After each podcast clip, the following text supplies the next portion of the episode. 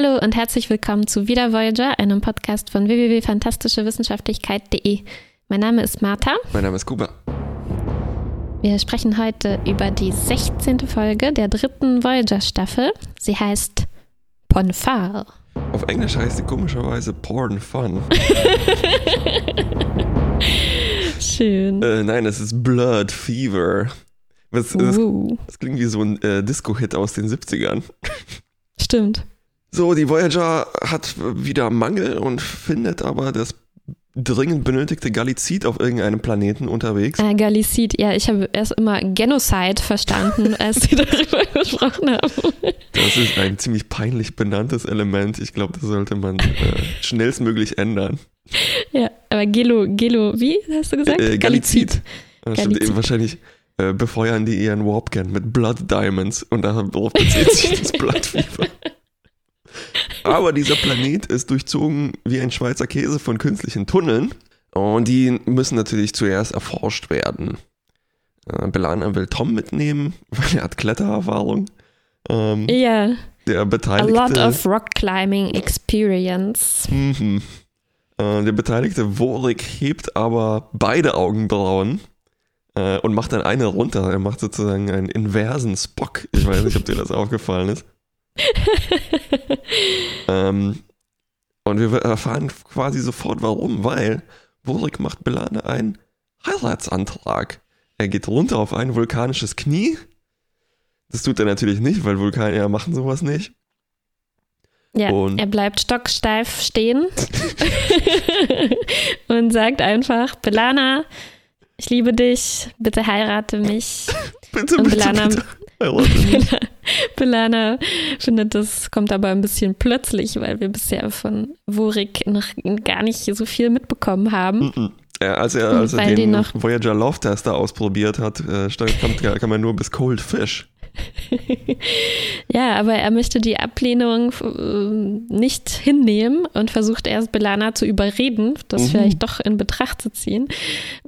Äh, nach einigem Hin und Her fängt er dann an, sie äh, physisch anzugreifen geradezu. Ich dachte erst, er versucht so eine Gehirnverschmelzung, Mhm, mhm. ähm, äh, nee, Quatsch, Gedankenverschmelzung ähm, aggressiv hinzubekommen, indem er ihr in den Kopf greift. Ähm, aber Belana boxt ihn sofort nieder, zum Mhm. Glück Es sah so bevor aus, es als, zu Schlimmerem kommt. es sah so aus, als ob äh, im Drehbuch ein Vertipper war. Statt äh, Nackengriff stand da Backengriff. So, der Doktor findet aber relativ schnell raus, was hier los ist. Nämlich, das ist das erste Ponfar von Worik. Allerdings Und, gibt es ja. wenig medizinische Dokumentation dazu. ja, weil das, es so schrecklich, schrecklich peinlich ist, darüber zu sprechen. Und es hilft uns aber, dass Worik das nochmal erklären muss. Also ein bisschen Exposition. Und es macht die ganze Sache mysteriöser. Weil quasi alle, auch wir Zuschauerinnen und Zuschauer im Dunkeln tappen. Wieso der gute Worik denn plötzlich so horny wird. Genau, es ist also so, die Vulkanier äh, kriegen diesen Zustand alle sieben Jahre, also sobald sie irgendein Alter erreicht haben. Und jetzt bei Sieben. Worik scheint das soweit zu sein. sieben. Ähm, und äh, in ihnen erwacht dann das ganz, ganz dringende Bedürfnis, nach Hause auf, nach Vulkan zu gehen und sich dort zu zu, Fuß, es paaren. sein muss. Ja, sich dort zu paaren oder zu kämpfen oder zu meditieren oder zu sterben. Das sind die, die Optionen, die es im Ponfar gibt, wie wir, wie wir erfahren. Mich hat sehr gewundert, wie diskret diese Optionen sind. Ne? Und das so etwas wie Mit diskret meinst du jetzt nicht äh, so, so diskret, wie Worik hier darüber spricht, sondern wie klar abgetrennt. Und klar abgetrennt. ähm, ja, mich hat gewundert, wie diskret diese Optionen sind, weil es ein sehr körperliches Bedürfnis ist und das befriedigt werden kann auf so unterschiedlichste, aber doch sehr spezifische Weise. Stimmt. Ah ja. Meinst du übrigens, dass äh, dieses Ponfar irgendwie so eine Mischung ist aus, ähm, aus Lachsen und Heuschrecken, die alle sieben Jahre erwachen? Also so eine, so eine ziemlich prim, äh, primzahlige Nummer und die müssen dann nach Hause zum Leichen? Ja, bei Maikäfern und so ist das nicht auch irgendwie so? Genau, ja, ja, ja. Ja, interessant. Ich ja, nicht, ich glaube nicht. ja, das ist genau das. Ja, aber ich wollte noch dazu sagen, der, äh, als Belana zum Doktor kommt, um, äh, um diesen Fall untersuchen zu lassen, macht er ihr übrigens erstmal noch Vorwürfe, dass sie Wurik äh, niedergeschlagen hat, nachdem er sie angegriffen hat. Also, also wirklich. Ja, Harvey Weinstein hat diese Folge mitgeschrieben. ja, aber der Doktor äh, will sich dann natürlich logischerweise Beratung von Tuvok einholen, weil Wurik ist es wirklich sehr, sehr unangenehm, darüber zu sprechen und vielleicht sieht das Tuvok ein bisschen rationaler. Aber nein, er, also auch für ihn gilt irgendwie dieses starke Tabu, dass man einfach als Vulkanier nicht darüber sprechen darf und vor allem sich nicht in die Ponfars von anderen einzumischen hat. Er windet sich wie ein Lachs aus dieser Sache raus. Ähm, und ist dir aufgefallen, dass er nicht nur sagt, es ist ein Tabu, wir sprechen nicht darüber, sondern es ist so sehr ein Tabu, dass wir nicht mal was darüber wissen. Und es ist schon ziemlich seltsam, dass also es gibt yeah. nicht mal heimliches Wissen darüber, sondern die stolpern alle sieben Jahre rein und uh, was ist. Äh. Das stimmt. Also, naja, aber wenn niemand darüber spricht oder schreibt, natürlich gibt es dann auch kein, kein Wissen. Ja, ich dachte aber vielleicht irgendjemand hat, weißt du, 50 Shades of Vulcan Grey. ja, stimmt. Oder Heimlich. irgendwas auf xxxvulkan.com. ja, aber es scheint es äh, nicht, nicht zu geben. Oder die, die kennen das, die wollen das zumindest nicht zugeben, Tuvok und, Richtig. und. Ähm, ja, und Tuvok erzählt aber trotzdem ein bisschen, wie er, äh, also wie er damit umgeht. Oh. Ähm, und äh, Tuvok ist zum Beispiel natürlich stark genug, um das Ganze mit Meditieren äh, einfach locker durchzustehen. Also das ist also eine der Optionen, dass man das tatsächlich schafft, das irgendwie zu unterdrücken mit seinen mentalen Techniken. Ja. Und das ist also jetzt auch eine Option, die Worik hätte, wenn er dann ähm, die nötige Disziplin ähm, dazu findet. Und das, das, versucht er jetzt auch. Also er, er lässt sich in sein Quartier einschließen, mehr oder weniger, damit er nicht mehr gefährlich ist und versucht halt da zu meditieren. Mit oder ohne Anführungszeichen. Wir wissen nicht genau, was da, was da mhm. vor sich geht. So, ähm, in der anderen Story beamen Belana, Tom und Nilix runter in diesen hässlichen Jogging-Kletteranzügen und mit Rucksäcken. Ja, die sind neu, ne? Die habe ich noch nicht gesehen vorher. Und sie haben Rucksäcke an, die sie für Sammelpunkte an der Tankstelle bekommen haben. Belana ist sehr angespannt, selbst für eine Klingonin. Wie würdest du ihre Angespanntheit auf einer Skala zwischen Worf und Alexander beschreiben? ja, Wie viele sehr, sehr, sehr angespannt. Also sie müssen da in ein riesiges Loch runterklettern. Zum Glück hat ja Tom viel Klettererfahrung, aber auch Nilix ist dabei, weil er Minenerfahrung hat. Und ähm, sie benutzen irgendwelche so, so tolle Technologie, äh, um die Seile festzumachen, aber Nilix Seil Knoten? reißt. Nee, nee, tun so ein also, Gerät ja. in den Stein und das bohrt sich dann so fest. Aber Nilix stürzt ab und reißt Belana mit in die Tiefe, was erstaunlich äh, glimpflich ausgeht. Glimpflich ausgeht, ja. Also sie landen da, ich dachte, die stürzen jetzt tausende Meter in die Tiefe, weil so ein bodenloses Loch war. Ja, das Ding äh, ist, so ein, ein, Nilix mit seiner Minenerfahrung kann sich einfach besonders gut abrollen. ja, vielleicht. Äh, aber jedenfalls ist Belana unglaublich wütend, brüllt Nilix an, warum er so schlecht geklettert ist und äh, als Tom dazwischen geht, beißt sie ihn. In die Backe. So angespannt ist sie, ja. Tut aber danach trotzdem professionell, als ob nichts gewesen wäre. Ähm, Tom äh, sagt oben Bescheid und ist ihr aufgefallen, wie faul Janeway und Chakotay auf ihren Sitzen rumlümmeln, als nichts zu tun ist. Würde ich auch so machen. Mhm. Äh, Tuvok riecht natürlich sofort den Braten und er holt dann Worik, äh, zieht ihn zu Rate. Und das ist eine Szene, die für beide wahnsinnig unangenehm ist. Man kann richtig so die, die, die Rauswinderei spüren zwischen beiden. Mhm. Und wir erfahren, dass sich Belana mit Ponfar quasi angesteckt hat. Also als Worik diesen Backengriff gemacht hat, ähm, ja ist irgendeine Neuropeptide sind auf Belana übergegangen. Wir wissen ja nicht, was es ist. Es ist ja nicht erforscht. Ja.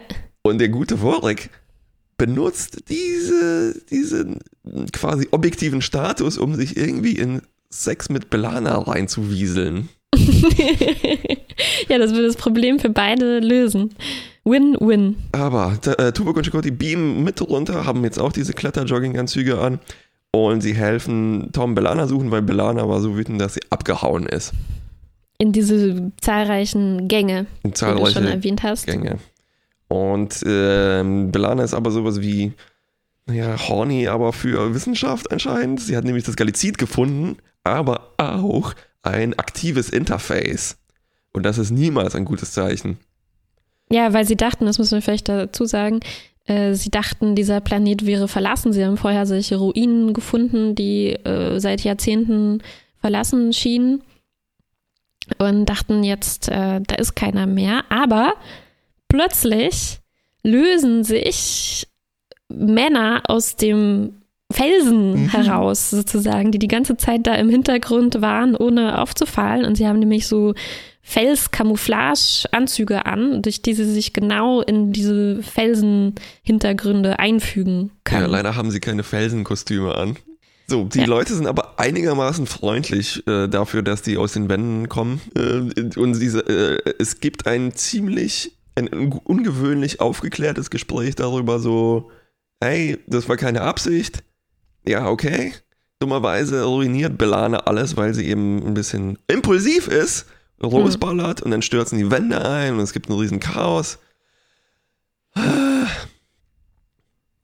Ja. Während Währenddessen geht es weiter mit Woriks Geschichte. Äh, Und der Doktor hat sich jetzt eine tolle Behandlungsmethode einfallen lassen, die Worik helfen könnte. Äh, nämlich das Holo-Bordell, das es ja praktischerweise schon gibt, das Paxau Resort. Äh, nee, ist vielleicht, doch, Paxau Resort, ne? Paxauer Resort, ja. Und er, er hat eine Vulkanierin, irgendeine, pf, äh, generiert, die er jetzt Wurik vorsetzt, Mhm. und der nach einigem Widerwillen dann doch äh, sich überreden lässt, das, das zu versuchen. Zumindest tut er irgendwie so und ähm, schließt sich da ein im Holodeck Mhm. mit Und meditiert. Hologramm. Gruppen meditiert. genau. Ja. Oh, und ich dachte schon, wenn, wenn wir die wieder ins Holodeck kommen, liegt da eine tote Vulkanierin. Aber Ja. nein, die Idee hatten die wohl auch, die wurde aber verschoben bis in zwei Folgen. Mhm. Und als der Doktor dann äh, kommt, um nochmal nach Worik zu sehen, sagt er, ja, hat funktioniert. Äh, wirklich eine innovative Lösung. Es ist sehr innovativ. Ja, es ist jetzt die fünfte Muss man erstmal drauf Option. kommen. Oi, oi, oi. Ähm, was? Es ist jetzt die fünfte diskrete Option, wie man Ponfar behandeln kann. Das ist die diskreteste Option von, von allen. Und der Doktor freut sich schon, eine halbklingonische äh, Sexarbeiter für Belana zu designen. Wahrscheinlich hätte er einfach einen aus dem Paxau-Resort nehmen können, der da, der ist ja äh, Belana eh schon ins Auge gestochen.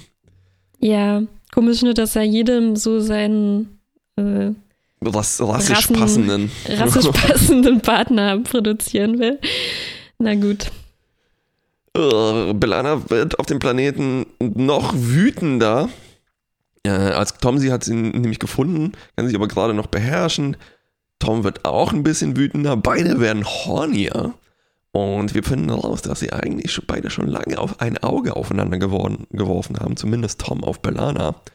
Ja, das haben wir ja hin und wieder gesehen. Es gab so ein paar Momente, wo Tom so ein bisschen versucht Eifersüchtig hat zu flirten Ja, und ja. eifersüchtig war. Ja. Genau. Aber Tom sagt, er muss sich, äh, er darf nicht nachgeben, er muss sich zurückhalten, weil schließlich ähm, ist Belana ja nicht sie selbst, ziemlich eindeutig, sondern von den Neuropeptiden befallen. Und ähm, deswegen äh, kann er das jetzt äh, nicht, nicht machen. Er knutscht dann aber doch rum. Naja. Ja, als, als Planer irgendwie behauptet, äh, doch, doch, das ist schon, äh, was ich wirklich will, aber mm, ja, also weiter geht das dann erstmal nicht. Chakotay und Tuvok verhandeln währenddessen mit den Wandmenschen äh, oder Felsmenschen, bieten ihnen eine bessere Tarnung an. Also vielleicht noch, also vielleicht sind das die Felsanzüge, von denen ich gesprochen habe. Genau, weil die Felsenmenschen erzählen ein bisschen davon, was ihnen zugestoßen ist. Also es sah ja so aus, als wären sie vor 50 Jahren ausgestorben, mehr oder weniger, oder hätten Mhm. den Planeten verlassen, aber da, da gab es eine Invasion, wirklich so von einem Moment auf den anderen, die sie Mhm. nicht haben kommen sehen. Und ein paar haben überlebt und äh, äh, haben sich dann in diese Felsen zurückgezogen, aber haben jetzt gemerkt, dass ihre Tarnung nicht, nicht ausreicht. Und Kuti und Tuvok erklären ihnen, woran das jetzt lag, dass sie dieses Galazit äh, äh, geortet haben und vielleicht können die das besser verstecken und so weiter, damit das nicht nochmal passiert. Ähm, ich hatte mich an dieser Stelle verhört und ich dachte, die haben von Jahrhunderten gesprochen, die die da Ah. Äh, unter Tage gelebt haben. Ich dachte schon, ihre Mhm. Haut hat sich so lamakistisch angepasst an die Felslandschaft. Äh, Ja, ich glaube nicht. Ich glaube, sie Nee. haben sich, äh, da haben sie ein bisschen Textildesign Genau. gemacht. Ähm, die sind äh, ziemlich zufrieden mit dieser Lösung und die Story endet hier eigentlich auch schon. Ähm, die andere, die Horny-Story, geht aber weiter. Äh, Tuvok pitcht nämlich, also sie finden dann äh, äh, zueinander, wie, oh Gott, das klang jetzt falsch. Belana und Tom haben zueinander gefunden, aber Tuvok und Chakotay finden noch zu ihnen zu, also, oh Gott. Ähm, Tuvok pitcht die, die Idee, dass Tom Belana helfen soll, in Anführungszeichen. Sonst stirbt sie, nämlich sie entwickelt schon so eine Art Amnesie. "Hä, Wo sind wir? Wie kommen wir hier hin? Wir müssen doch Ja. runterbeamen. Wieso habe ich diesen hässlichen Jogginganzug an? Ähm, und Ja. äh, tatsächlich, ich glaube, sie gehen auch kurz drauf ein. Ne? Ja, dann muss man. Ja, Tom sagt dann, ja, was sein muss, muss sein. Wenn Belana sonst stirbt, na gut. Aber in diesem Moment plötzlich aus der kommt Wand. Worik. Ja, es ist wirklich so, als würde sich Worik in diesem Moment aus der Wand lösen. Ist plötzlich da. Ich habe irgendwie nicht verstanden, wie das passiert. Also ist auf einmal da. Er ist runtergeblieben. Er ist Techniker und kann das, glaube ich, einfach dann, Er kann das alleine machen. wenn ja. er will, einfädeln. Ja, und, äh, und er fängt natürlich sofort an, äh, da alle anzugreifen, weil er ist jetzt völlig, also anscheinend hat er entweder nur so getan, als hätte er seinen Ponfar mit der Vulkanierin ausgelebt, ähm, oder es hat nicht geholfen Ja. und jetzt ähm, ist er, hat er das immer noch und noch viel schlimmer und er möchte natürlich sich mit Belana paaren und ähm, das ist aber jetzt gar nicht so schlecht, weil es gibt ja noch diese äh, äh, diskrete Dritte Option, Nummer drei. äh, so ein Kampf auf Leben und Tod oder sowas. Und mh, Also auf Leben, anstatt, äh, auf Leben Ja. und Tod oder bis jemand einfach K.O. ist. ja, zum Glück. Und mh, normalerweise kann man wohl so einen Stellvertreter irgendwie bestimmen oder sowas, aber Belana möchte das natürlich jetzt selbst äh, machen und sie kämpft gegen Worik ähm, und gewinnt natürlich, ist ja klar. Das mit dem Stellvertreter, das kommt wahrscheinlich aus dieser äh, Kirk und Spock-Folge, ne? wo Ja, Kirk ich mich auch aus, daran erinnert, genau. dann gegen Spock kämpfen muss. Uiuiui. Ich glaube, mit Tascha Ja gab es auch mal irgend sowas in die Richtung. Ah nein, das war, der, das war der rassistische Planet. Stimmt. Dieser Afrika-Planet. ja, ja. Naja, Belana gewinnt. Äh, damit löst sich das Ponfar für beide auf. Puff. Puff. Und äh, die Voyager hilft den Felsenmännern. Und wir kriegen noch einen Abspann, wo Tom und Belana sich peinlicherweise im Turbolift begegnen und über das alles sprechen müssen. Und wo sich ein bisschen andeutet, dass das vielleicht gar nicht so übel war, was die da erlebt haben. Zumindest Tom fand Mhm. das gar nicht so schlecht. Sie sind quasi scheint. jetzt die äh, Ross und Rachel. Ne? Also man kann so Hm. richtig spüren, es wird noch ein paar Folgen herausgezögert werden. Will they, won't they?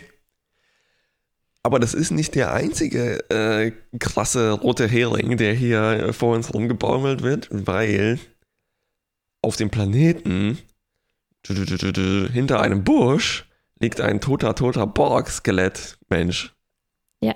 Und das Aber war ist doch kein roter Hering. ähm, ich habe nämlich auch schon gedacht, dass ich glaube, das ist die falsche Redewendung. Das ist ein ganz normaler Hering. was grauer macht der Hering. Hering? Der führt einen in die Irre und es stellt sich dann Ah, raus, dass das gar keine Bedeutung hat. Richtig, dann ist es ein normaler Hering, Entschuldigung. Ja, ja. Es war nämlich nicht das Kristallwesen, was die Wandmenschen ausgelöscht hat, sondern es waren die Borg. Die Borg. Uiuiuiui. Und das war super gruselig, oder? Also ein Borg-Skelett-Mensch mit Mhm. Ja. diesen Implantaten noch, die dann in, Ja. in der Luft hängen, äh, Ja, ist noch war tausendmal ziemlich- gruseliger. Ziemlich stark. Ja. Generell muss ich sagen, ich leite jetzt schon in die Mhm, äh, Diskussion über. Ich, ich habe das eigentlich schon gemacht. Stimmt, danke. Die Überleitung. Und ich muss sagen, das mit den Felsenmännern hat mir irgendwie schon ganz gut gefallen, was sich Oh. da auf dem Planeten abspielt. Also ich mochte diesen Look, den die haben. Also ich fand es cool, wie die plötzlich aus den Felsen ähm, rauskamen und sich dann auch wieder so in die Felsen einfügen. Ne? So whoop, und weg sind sie. Ich Ähm, musste tatsächlich einmal zurückspulen, weil ich das nicht mitbekommen habe. Ja, ja, ja. Und, aber es ist ein ähm, relativ einfacher, glaube ich, Schnitttrick, ne? Das ist dunkel und dann sind die da einfach. Wahrscheinlich. Ja. ja, aber cool, cool gemacht. Und auch diese Geschichte, dass die da zurückgezogen leben müssen, ähm, gefällt mir. Und auch, dass die Voyager äh, sozusagen denen dann hilft, sich noch Mhm. besser äh, zu verstecken. Also diesen Handlungsstrang ähm, fand ich ganz gelungen, muss ich sagen. Ja. Ich fand die auch ähm, viel besser gelöst als, ich glaube, im neuen Indiana Jones Kristallschädel Shia LaBeouf-Film gab es so eine Szene, wo Wandmenschen rauskommen und das waren diese komischen Affenwesen, wo dann halt einfach nur ein Kampf ausbricht. Und äh, Ah, ich mochte ich diese verklemmten. Paranoiker hier viel lieber. Und ich Mhm. weiß nicht, ob, ob es daran lag, dass der Haupttyp von denen kein besonders guter Schauspieler war, weil d- d- der schauspielt sehr viel mit den Augen und er guckt so nervös zur Seite. Ich mache das in die Kamera Ja. gerade vor. Ja. Ja. Und aber es war gut. Es war viel alienhafter, als wenn die halt menschliche Universalien äh, benutzen würden. Na, er guckt dann auf die Uhr und sagt, oh, ich muss weg oder sowas. Stimmt. Ja, und ich mochte auch, äh, wie du sagtest, dieser diese Moment der Begegnung, dass der so unspektakulär irgendwie Mhm. ablief, ne? Dass die halt nicht sofort anfangen, aufeinander einzubringen. Okay, Belana schon, aber das passte ja, weil sie in dem halt in so einem emotionalen Zustand Ja. war. Aber die sagen im Prinzip einfach nur, was haben sie da für Geräte? Zeigen sie ihm doch mal diese Waffe, die sie haben. Und was ist das? Eine Art Scan-Gerät. Und dann zeigen die Recorder und Phaser. Und äh, die, die gucken sich das dann halt an und, Okay. fertig, ne? Okay, genehmigt. Wir haben Wichtigeres zu tun. ja, das fand ich irgendwie schön überraschend, also ungewöhnlich. Mhm. Also, das sieht man irgendwie nicht oft, dass die einfach mal miteinander reden, wenn sie, wenn sie aufeinander stoßen. Wie Douglas Adams sagte, dieses Gefecht hat. wie Douglas Adams sagte, wir sollten öfters miteinander reden und eintrinken gehen. Genau. Was aber sehr gewöhnlich ist, ist die Kletterszene. Ich glaube, ich habe Hm. in keiner anderen Hm. Serie so viel Klettern gesehen wie in Star Trek. Ja. Aber es fehlte noch eigentlich, dass jemand so am Abgrund hängt und noch festgehalten wird. Ich fühle mich, ich muss wieder diese berühmte Donald Duck-Geschichte mit dem kalten Würstchen zitieren. Also die gehen sehr häufig so alte Ruinen erkunden. Hm. Aber naja. Ja, ja.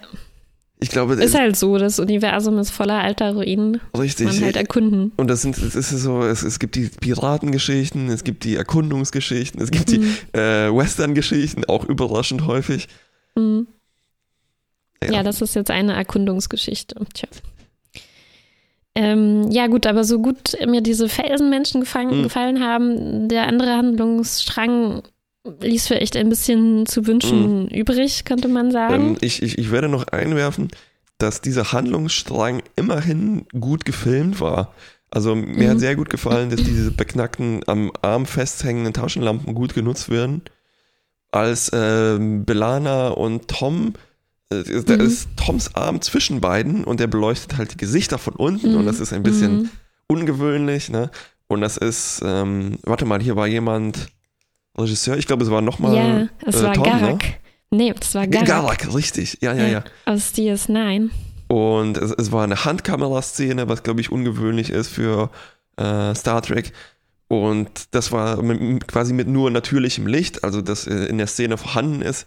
Und es war Mhm. sehr effektiv, muss ich sagen. Das sah gut aus. Ja. Und man sieht den Staub, der da in der Szene, Mhm. in, in, dem, in Mhm. dem Höhlenset äh, umherschwirrt, auch ungewöhnlich.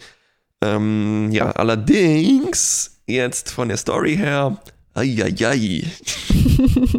ja, es geht halt irgendwie auf, äh, einfach zu viel durcheinander, was Instinkte und Traditionen und so und so angeht und was irgendwie so Spezie spezifisch ist und anscheinend für alle, alle, alle äh, Angehörigen davon gilt. Und das, äh, das sind irgendwie viele unangenehme Dinge irgendwie dabei gewesen. Also zum einen,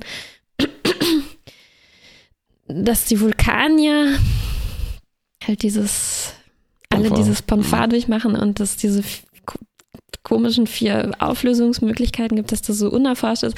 Also Tuvok sagt an irgendeiner Stelle, ähm, ja, das ist halt was, ähm, so das einzige Unlogische oder Irrationale, was es in der vulkanischen, im vulkanischen mhm. Leben gibt. Und dann, man kann das nicht verstehen, man kann das nicht richtig erforschen, aber das ist halt keine Entschuldigung dafür, dass das jetzt nicht besonders überzeugend durchdacht ist, finde ja. ich. Also, äh, also wieso, ja, wieso funktioniert das halt zum Beispiel nicht mit diesem simulieren davon? Ne? Oder wie, wie kann das sein, dass ein Kampf das Gleiche bewirkt wie, ja. wie, wie ja, Sex? Und, ach. Man merkt halt richtig, woher das kommt, äh, halt aus den 60ern. Und ich hatte die mhm. ganze Zeit. Die Idee Gefühl, meinst du, Ponfar? Hatte Spock das ein Ponfar? Ich habe irgendwie keine Ahnung, was, was wir zuvor darüber ja, das war ich, eben, ich glaube, diese Folge, wo er dann gegen Kirk kämpfen muss. Ach, Aber das war hab, in dieser Folge, okay. Ich habe auch okay. nicht wirklich Ahnung davon. Ähm, allerdings hat es mich so erinnert, vielleicht, dass diese vulkanische Verklemmtheit, die wird unfreiwillig vielleicht so eine Parallele auf die Einstellung von Star Trek generell zu Sex. Stimmt, ja, meistens passiert nichts, aber alle sieben Jahre irgendwas nicht sehr gut äh, durchdachtes und chaotisches und ein bisschen dämliches. Ich hätte es nicht ja. besser sagen können. Aber ja, dass es auch die, die diskreten Optionen gibt, ne? Also. Wir haben Sex, dann reden wir uns mit du plötzlich an in der deutschen Übersetzung. Mhm. Oder wir äh, kämpfen auf dem Holodeck stattdessen und dann sind wir Freunde. Mhm. Ja, und halt abgesehen von diesem vulkanischen Ding ist halt auch immer wieder davon die Rede davon, äh, halt über Belanas klingonischen Hintergrund, also dass hm. das irgendwie ja klar dreht sie da so durch, weil die Klingonen sind ja so heißblütig äh, und so weiter. Hm. Pff, ja, ob das ja. Allerdings fand ich dieses äh, Prinzip dass man sagt, okay, Belana ist Halbklingonin, muss was unterdrücken, hat konkurrierende mhm. Persönlichkeiten mhm. und dann so dieses, äh, ja, Vulkanier sind so logisch, aber einmal müssen die das unterdrücken. Mhm. Oder, mhm. Fand ich gar nicht so schlecht. Also mhm. wenn schon jemand, dann ja. vielleicht Belana. Ja. Ja, stimmt. Und hoffentlich nicht naja. Chakotay. stimmt, also ich habe ein bisschen äh, gelesen, dass es auch hin und her ging mit den Ideen, wer jetzt das Ponfar durchlaufen soll. Also natürlich war erstmal die Idee Tuvok, weil mhm. alle warten ja irgendwie darauf, dass das äh, ihm das noch bevorsteht. Mhm. Ähm, Janeway hat bestimmt auch sich so einen äh, Marker im Kalender gesetzt. So. Wiederholung alle sieben Jahre. genau. Ähm, dann war die Idee, das halt Wurik machen zu lassen und dann zum Schluss äh, ähm, halt, dass es auf Belana übergeht und sie im Mittelpunkt der Geschichte steht und dann ähm, ist es wohl nochmal umgeschwenkt. Also es sollte erst so sein äh, im Drehbuch, dass Belana äh, mit Tuvok in diesen Höhlen eingeschlossen mhm. ist. Und er ihr halt dann hilft, wahrscheinlich das äh, mental durchzustehen oder so. Und dann im letzten Moment haben sie es doch geändert hin mhm. zu der Idee, dass Tom mit ihr feststeckt und man guckt halt, was, was daraus irgendwie wird, weil sie wohl auch diese Geschichte zwischen den beiden irgendwie voranbringen wollten. Und ich habe mich schon gefragt, war das jetzt eine gute Idee, das so zu machen? Oder hätten wir lieber Tuvok gesehen, wie er mit dem Ponfar umgeht. Aber das wäre halt wahrscheinlich, also wahrscheinlich einfach nur gewesen, ja, er meditiert und steht das durch. Ende. Ende. Währenddessen erleben die mit den Wandmenschen ganz viele Abenteuer. Ja, unabhängig davon. Also ich glaube, es ist gut gelöst, weil es vielleicht zu dem passt, was wir immer an Tuvok so schätzen, dass er eben ja. hm. äh, ein wirklich reinrassiger Vulkanier ist. und sich so sehr unter Kontrolle hat. Außer natürlich, Mhm. er ist von einem Virus befallen oder sonst was. Weiß nicht, Spekulation. Ja, ja. Ja, also ja, nochmal, um auf diese Instinkte und Traditionen zu kommen, also das, das, äh, okay, es leuchtet mir schon jetzt ein, was du gesagt hast über, warum das Klingonen und Vulkanier sind und warum das interessant ist, aber zum Schluss, als die dann das auflösen wollen, das war schon irgendwie so eine komische Mischung, dass dann Tuvok irgendwie sagt, ah ja, wir haben da diese Regeln, es gibt diesen Stellvertreter, den man wählen kann und Mhm. man muss so und so lange kämpfen und das hat mir irgendwie nicht dazu gepasst, dass das so ein äh, halt so ein Urinstinkt sein Mhm. soll, den man irgendwie körperlich überwinden muss Ja. oder so. Also warum warum vermischt sich das dann mit solchen Standards, die, Ja. die da irgendwie für diesen Kampf gelten? Aber vielleicht projizierst du hier viel zu viel Menschlichkeit auf die armen Vulkanier. Vielleicht Meinst ist du, es bei denen einfach so. funktionieren Instinkte anders? Richtig. Ich fand's auch, gut. ich fand's eine seltsame Szene, als der Doktor so nachbohrt bei Vorik oder Tuvok, ich weiß es nicht mehr genau. Ähm, und das, äh, also der Doktor kann das nicht akzeptieren, dass das so unlogisch ist. Ah, vielleicht ist hier auch der Hund äh, begraben.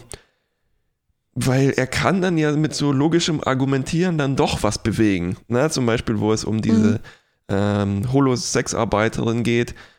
Und dann, wenn es nur ein MHN braucht, um an diesen äh, logischen Säulen zu rütteln, dann muss das doch schon mal passiert sein irgendwann. Hm. Oder vielleicht ist das dann doch nur individuell pro Person und diese Tradition in Anführungszeichen, diese biologistische Tradition hält sich dann doch seit Jahrhunderten auf Vulkan. Hm. Hm. Ja, Ja. alles ein bisschen komisch. Ja, aber eigentlich auch in dieser Szene.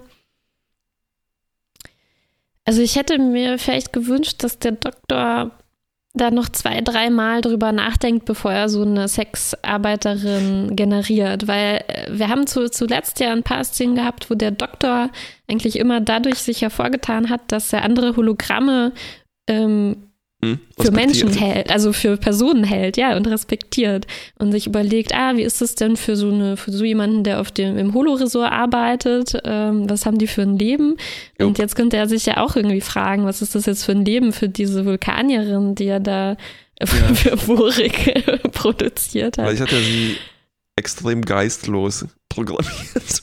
Ja, stimmt, es gibt ja schon Zwischenstufen von, von Hologrammen. Vielleicht Stimmt, hat er ja einfach keine Persönlichkeit gegeben. Die, die äh, Standardeinstellung bei Hologramm ist nämlich schon gefährlich viel Persönlichkeit. ja, allerdings. Ja, ich Ja. fand das auch ein bisschen unangenehm, wie ähm, hoppla die hopp, der Doktor einfach, ja, okay, hier ist eine Prostituierte im Prinzip, äh, Mhm. willenlos. Ähm, so aus, naja, äh, reproduziert. Ugh, Ja. Ja. passt nicht auch zu Star Trek. Das ist nicht Star Trek. Oder, naja, vielleicht wenn, dann muss man das auch ein bisschen intelligenter machen und wie du sagst. ja, halt ein bisschen ähm, thematisieren. Also zum thematisieren, Beispiel auch, genau. äh, okay, vielleicht ist der Doktor, vielleicht hat er jetzt wirklich da nicht weiter drüber nachgedacht, aber Janeway kommt ja dazu und ist total begeistert und sagt, ah, kann man das jetzt nicht auf alle Fälle von Mhm. Ponfar anwenden? Toll, so eine Ja, ja. tolle neue Methode. Sagt ja, also da hätte Woche von hat, ihrer Seite vielleicht ein bisschen was noch kommen können. nächste Woche hat äh, Tom Paris halt, oh, ich habe mich mit Ponfar angesteckt.